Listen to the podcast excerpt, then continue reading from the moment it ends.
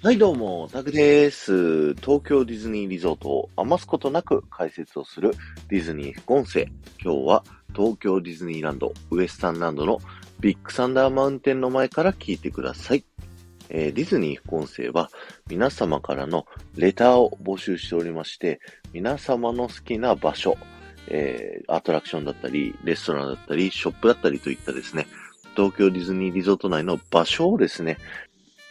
募集をしておりまして、そのレターの紹介とともに、その場所にまつわる豆知識をお話しさせていただくというね、形でやらせていただいております。皆さんいつもありがとうございます。えー今日もですね、グルーブさんからのレターをご紹介させていただこうと思うんですけども、えーグルーブさんからいただいてた4つの、えー場所のうち2つ目になりますね。えービッグサンダーマウンテンからの風景が好きですといただきました。えーっと、好きなアトラクションはたくさんありますが、ビッグサンダーマウンテン、パークを一望できる絶景が最高。四季折々、時間帯によっても違い好きです。というふうにね、いただいております。ビッグサンダーマウンテンはですね、えー、Q ライン、待つところから、いろんなところからですね、えーディズニーの景色を楽しむことができますので、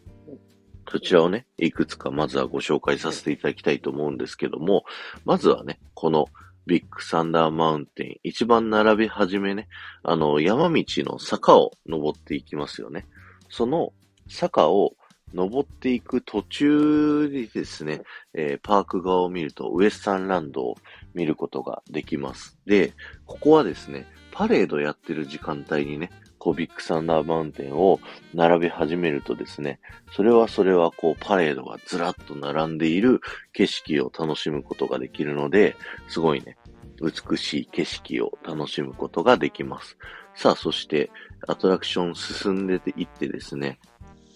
建物の中に入った時ですね、えー建物の中入った時に、入った側と真反対側の壁沿いに並んでいる時はですね、えービッグサンダーマウンテンのアトラクションを楽しんでいるゲストを見ることができます。なので、あの、窓をからね、顔を取り出してですね、あの、その、アトラクション楽しんでるゲストに手を振ってみてください。そうすると、手を振り返してくれるね、あの、ゲストさんがこういらっしゃるっていうので、こう、アトラクション今度は乗ってる時は、ここの窓の人に向かって手をね、振り返してあげてみてくださいっていうね、このゲスト同士の手の振り合いっていうのがね、こう楽しめるっていうのがまたいいですよね。また、入り口入った側から右手側の壁沿いの景色を見ていただくと、スプラッシュマウンテンと蒸気船マーク・トゥイン号とかね、そこら辺の景色を見ることができますので、ここもね、なかなかいい景色がね、見ることができます。あと最後、あの、アトラクション乗ってる最中なんですけど、その乗る時間をですね、8時半の時間になるように、えー調整してね、乗るとですね、えージェットコースターに乗りながら花火を見ることができるっていうね。はい。そういう体験もできますので、ぜひね、あの、いろんな時間に合わせてビッグサンダーマウンテン乗ってみてください。さあ、ビッグサンダーマウンテンのね、豆知識をお話しさせていただきたいんですけれども、僕がね、ビッグサンダーマウンテンの豆知識で好きなのが、仕組みの話なんですけど、あの、ビッグサンダーマウンテンって、そのアトラクションの乗り物自体にですね、あの、エンジンもブレーキもついてないんですよね。なので、一回発射したら、もうあとは、高いところから低いところに落ちていくだけという風にね、なっているんですけども、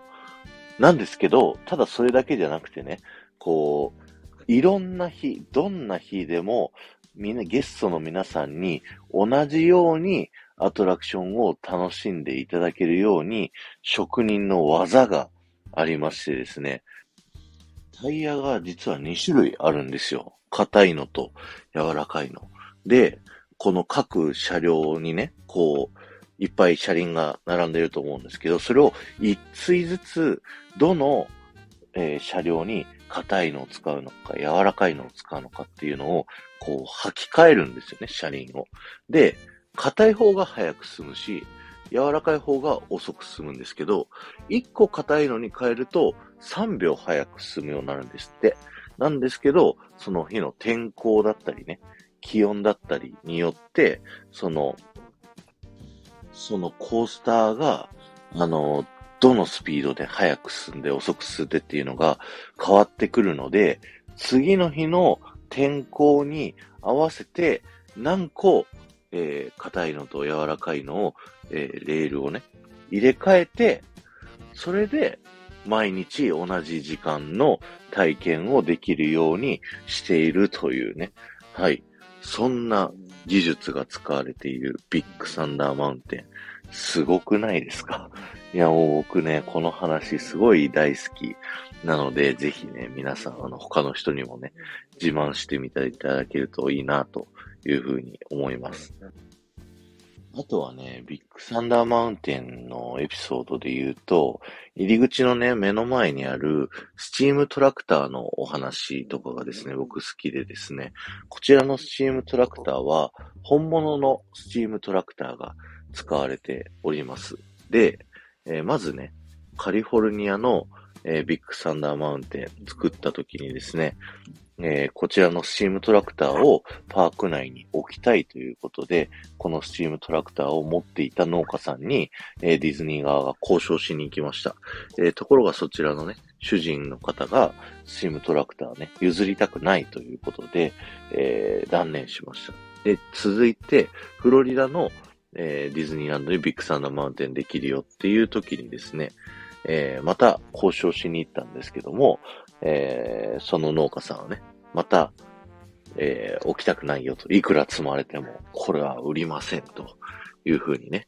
いうことで断りになりましたと。で、3回目、えー、東京ディズニーランドにね、えー、ビッグサンダーマウンテンを作るってなった時にですね、まあディズニーも、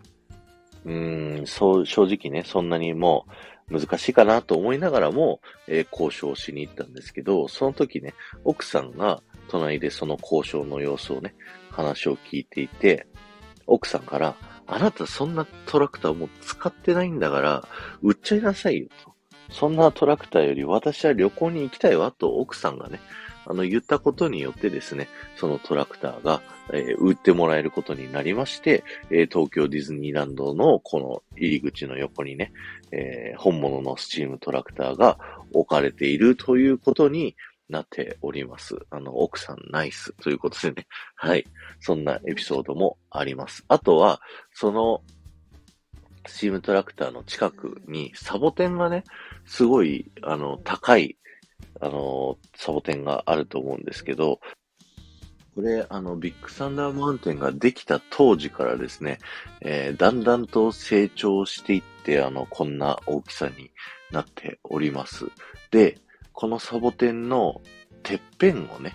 見ていただきたいんですけど、なんとサボテンのてっぺんね、あの、頭にちょんちょんと丸がついていてですね、あの、かぶ、隠れミッキーに、はい、なっておりますので、ぜひね、あの、このサボテンも見てみてください。はい。ということで、今日は終わりたいと思います。グルーブさん、ありがとうございました。明日、明後日かな？多分できればですけど、もうグルーブさんの残りの2つ紹介していきたいと思いますので、よろしくお願いします。今日は終わりです。ありがとうございました。えー、ポッドキャストで聞いている方はぜひチャンネルのフォローよろしくお願いします。また、えー、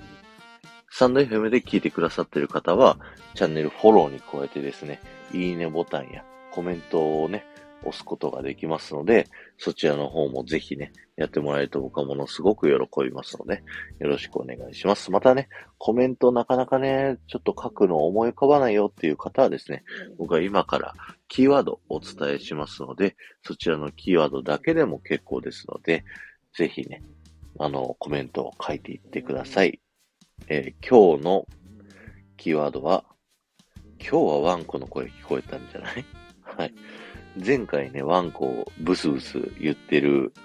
のをね、こう、キーワードにしたときにみんなから聞こえなかったっていうふうに言われたんですけど、今日はですね、あの、膝の上に乗っけながら、あの、喋っていて、今もすげえブスブス言ってるんで、うん。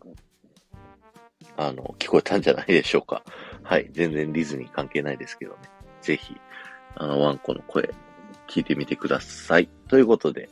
えー、ありがとうございました。この後も夢が叶う場所、東京ディズニーリゾートで素敵な旅のひとときをお過ごしください。